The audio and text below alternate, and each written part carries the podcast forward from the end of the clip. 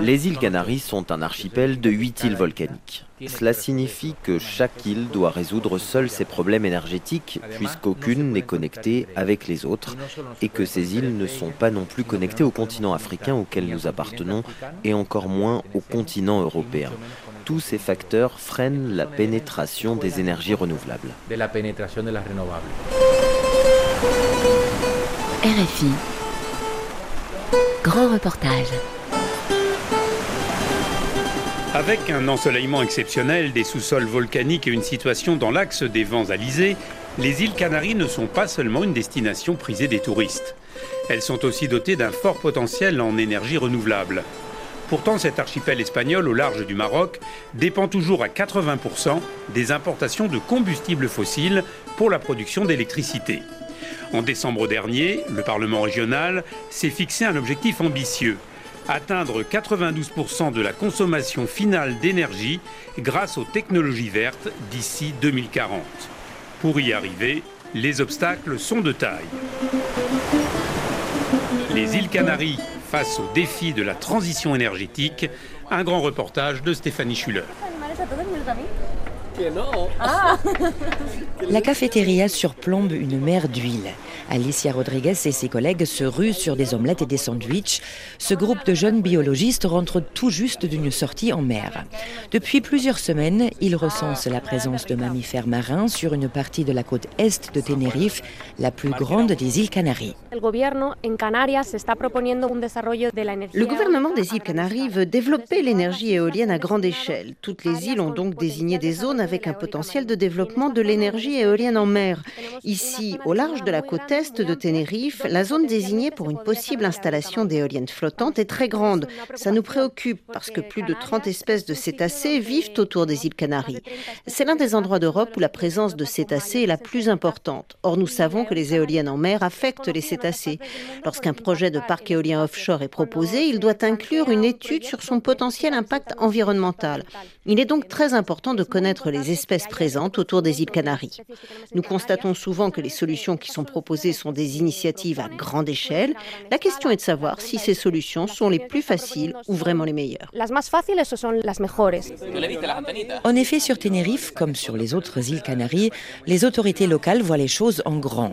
Pour atteindre l'objectif de 92% d'énergie renouvelable dans la production d'électricité d'ici 2040, les experts tablent sur une augmentation significative des installations éoliennes et photovoltaïques, ainsi que sur une future utilisation du potentiel géothermique encore non exploité.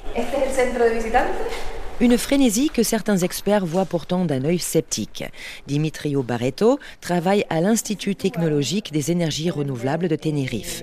Ce centre de recherche spécialisé dans la transition énergétique compte trois parcs éoliens et la plus grande installation photovoltaïque des Canaries. Mais selon cet ingénieur, le développement des énergies renouvelables a lieu sans moderniser le réseau électrique. Les équipements pour le gaz et les centrales thermiques sont des équipements vétustes. D'ici 2030, une centaine de ces infrastructures auront atteint leur fin de vie. En fait, nous ne planifions pas l'avenir. Chez nous, le présent et l'avenir existent en même temps. On ne peut donc pas continuer à installer de nouveaux parcs éoliens. Nous ne pouvons pas tirer pleinement parti des énergies renouvelables parce que les infrastructures n'ont pas été modernisées. Je vous donne un exemple. Chaque semaine, quand le vent est fort et que nous avons donc un excès de production énergétique grâce à nos nouveaux parcs éoliens, l'opérateur du système nous ordonne de réduire notre production parce que toute cette énergie ne peut pas être absorbée. De plus, aucun système n'a été mis en place pour pouvoir stocker l'énergie excédentaire. C'est donc de l'énergie gratuite qui est perdue.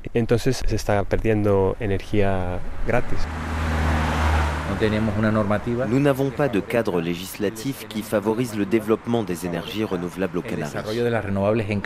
Explique en guise de justification José Antonio Valbuena ministre de la Transition écologique et de la lutte contre le changement climatique du gouvernement sortant des îles Canaries.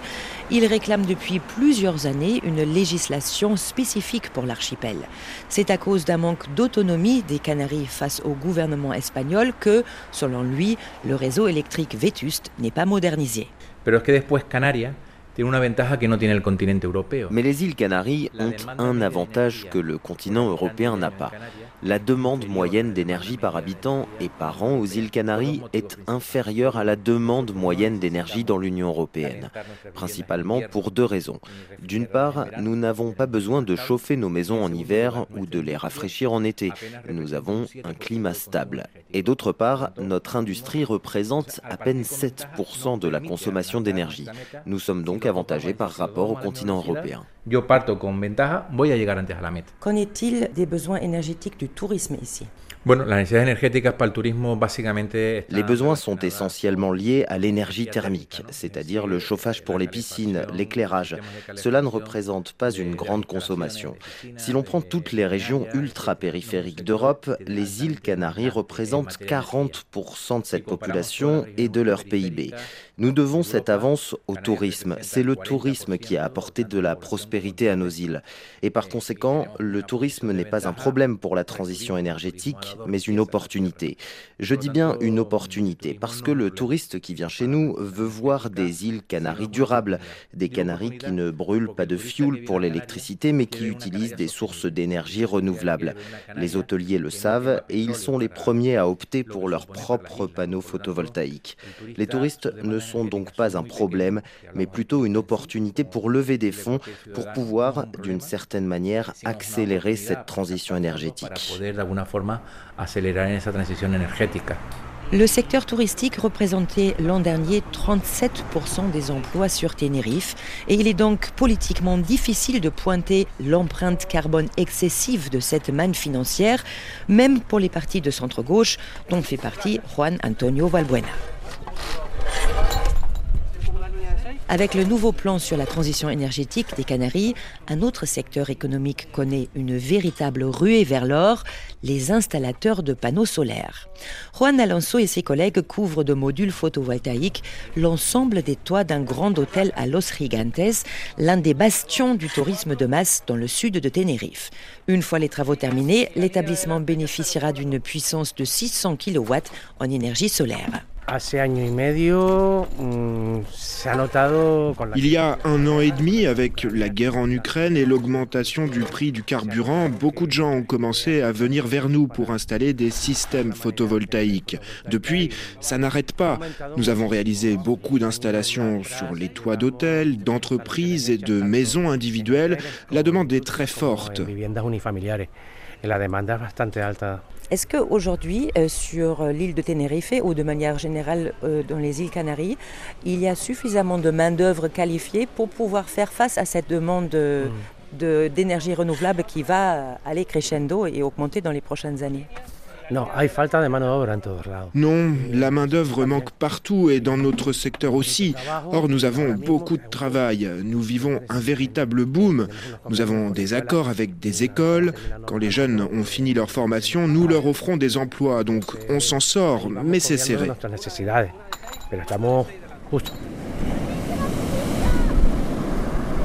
Depuis le toit de l'hôtel, Juan Alonso a une vue imprenable sur la plage remplie de touristes.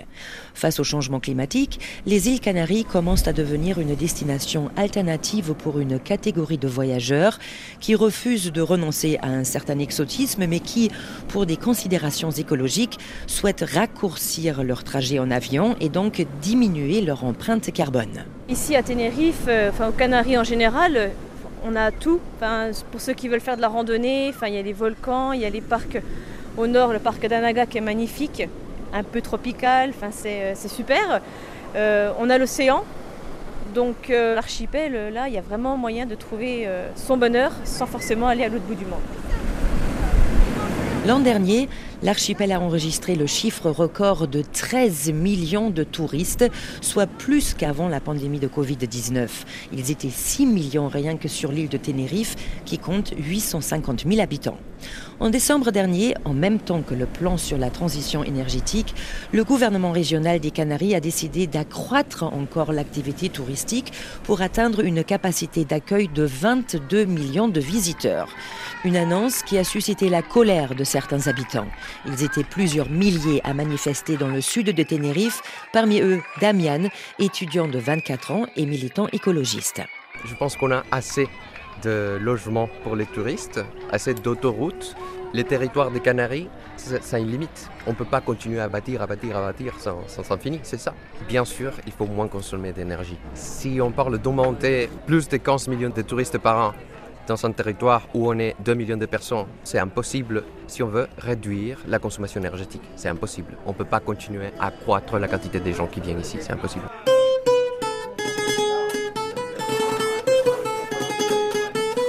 De toutes les îles Canaries, c'est à El Hierro que la transition énergétique est la plus avancée.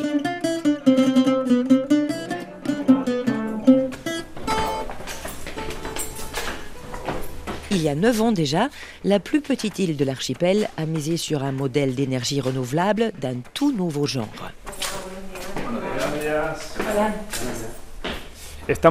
Ici, nous sommes dans le centre de contrôle de notre centrale de production d'électricité. Renan Andrés Morales, technicien en énergie renouvelable. Sur ces deux grands écrans, on peut voir en temps réel la production d'électricité, mais aussi la composition de la centrale. Ce qui la rend unique, c'est la combinaison. Elle dispose de 5 éoliennes capables de produire 11,5 MW que nous pouvons injecter directement dans le réseau électrique pour alimenter Et le surplus est utilisé pour faire fonctionner des pompes qui transportent de l'eau douce sur plus de 3 km d'un réservoir inférieur à un réservoir supérieur situé en haut d'une montagne volcanique. Quand il n'y a pas de vent, nous libérons cette eau. Elle passe par des turbines qui produisent à leur tour de l'électricité, ce qui stabilise le système.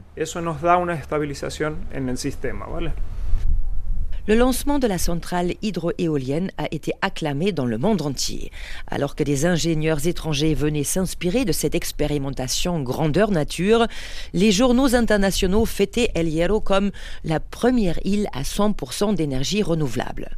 Aujourd'hui, la réalité a pris le pas sur l'enthousiasme initial. El máximo rendimiento de la central ha sido un 54%. La production maximale de l'usine a couvert 54% des besoins annuels en électricité de l'île.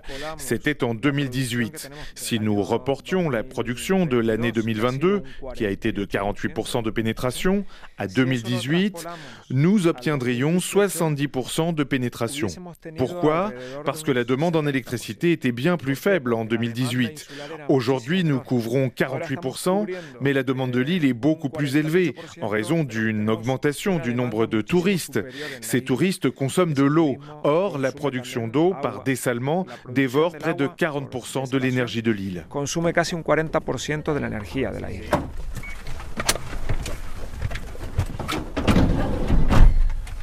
Et où est-ce qu'on va maintenant? C'est la salle de turbinas. I need to put my helmet. Je dois mettre là pour rentrer dans la salle de turbine. Je dois mettre un casque qui est un peu. C'est un jour parfait pour la visiter, mais un très mauvais jour pour la génération d'énergie. Normalement, il y a beaucoup de bruit dans cette salle, mais pas aujourd'hui.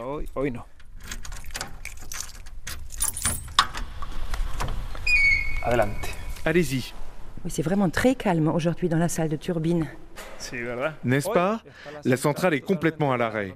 Il n'y a pas de vent du tout et toute l'eau se trouve dans le réservoir inférieur. Donc nous ne produisons pas.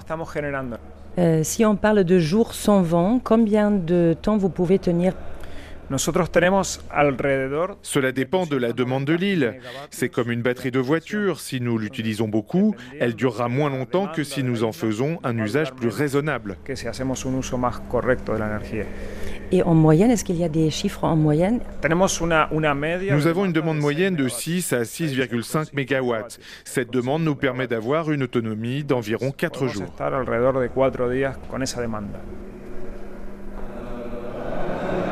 La construction de cette centrale hydroéolienne a coûté 83 millions d'euros. Un investissement important, financé en partie avec l'aide de fonds européens et qui porte ses fruits, estime Renan Andrés Morales. Le principal bénéfice, c'est l'économie en carburant que nous obtenons pour l'île grâce à la centrale et par conséquent une réduction des émissions de CO2. L'an dernier, nous avons utilisé plus de 7000 tonnes de fuel en moins, l'équivalent de 20 000 tonnes de CO2. Voilà le principal bénéfice de cette centrale. C'est le principal bénéfice de esta centrale. Todo eso lo tenemos que pagar nosotros y ellos se benefician. Muni de sa guitare, Juan Ramon a rejoint des amis dans un bar du petit village de Taibique. À 90 ans, cet habitant d'El Hierro ne voit pas d'un très bon œil ni le coût de l'installation de la centrale hydroéolienne, ni Corona del Viento, l'entreprise chargée de sa gestion. Et il n'est pas le seul. Sur la place du village, Estrella, 29 ans, ne cache pas sa colère. Le coût de l'électricité ici est le même, voire plus élevé que dans les autres îles. Je ne vois pas quels sont les bénéfices de Gorona del Viento pour l'île del Hierro. Les énergies renouvelables, c'est du bla bla bla. Nos routes sont les pires des îles Canaries. Nous payons des loyers, mais nos logements sont les pires de tout l'archipel.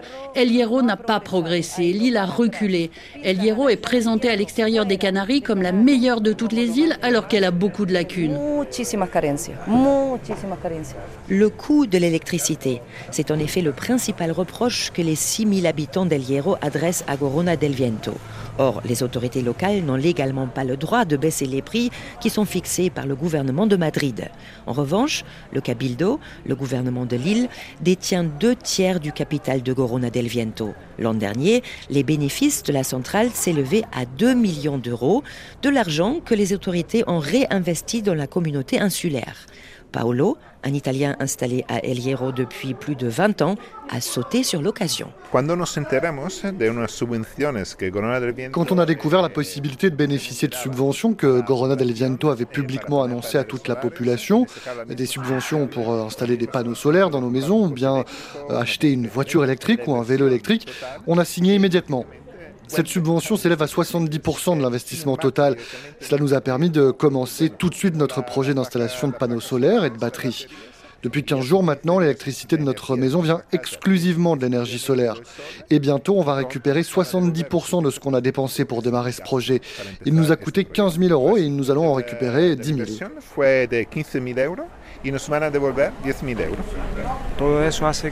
Tout cela signifie que nous pouvons réduire la demande d'électricité sur l'île.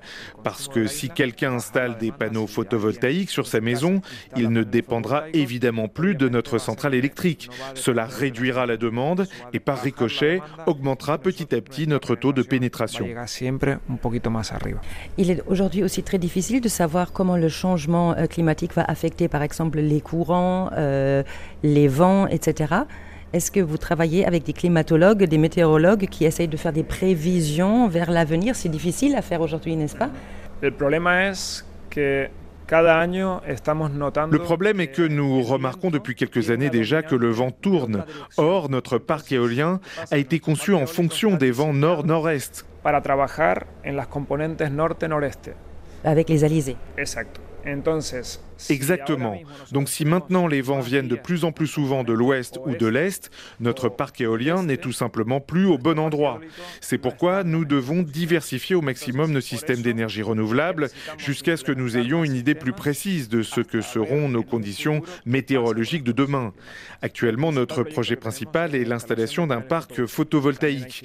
Il existe également des systèmes houlomoteurs qui produisent de l'énergie à partir des vagues, mais il sera très difficile d'arriver à une pénétration de 100% en énergie renouvelable. Quand il n'y a pas de vent, le soleil peut prendre la relève. Mais la nuit, il n'y a pas de soleil. Quand il n'y a pas de soleil, il nous reste l'eau. Mais quand on n'aura plus d'eau, ça deviendra très compliqué.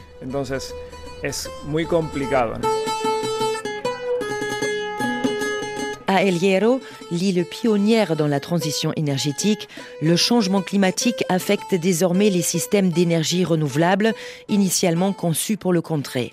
La centrale hydroéolienne de Gorona del Viento sera restée dix jours à l'arrêt faute d'alizé, ce vent qui auparavant était pourtant aussi caractéristique pour les îles Canaries que le soleil, la mer et les volcans.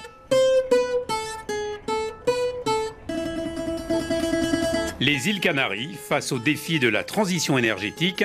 Un grand reportage signé Stéphanie Schuller, réalisation Pauline Leduc.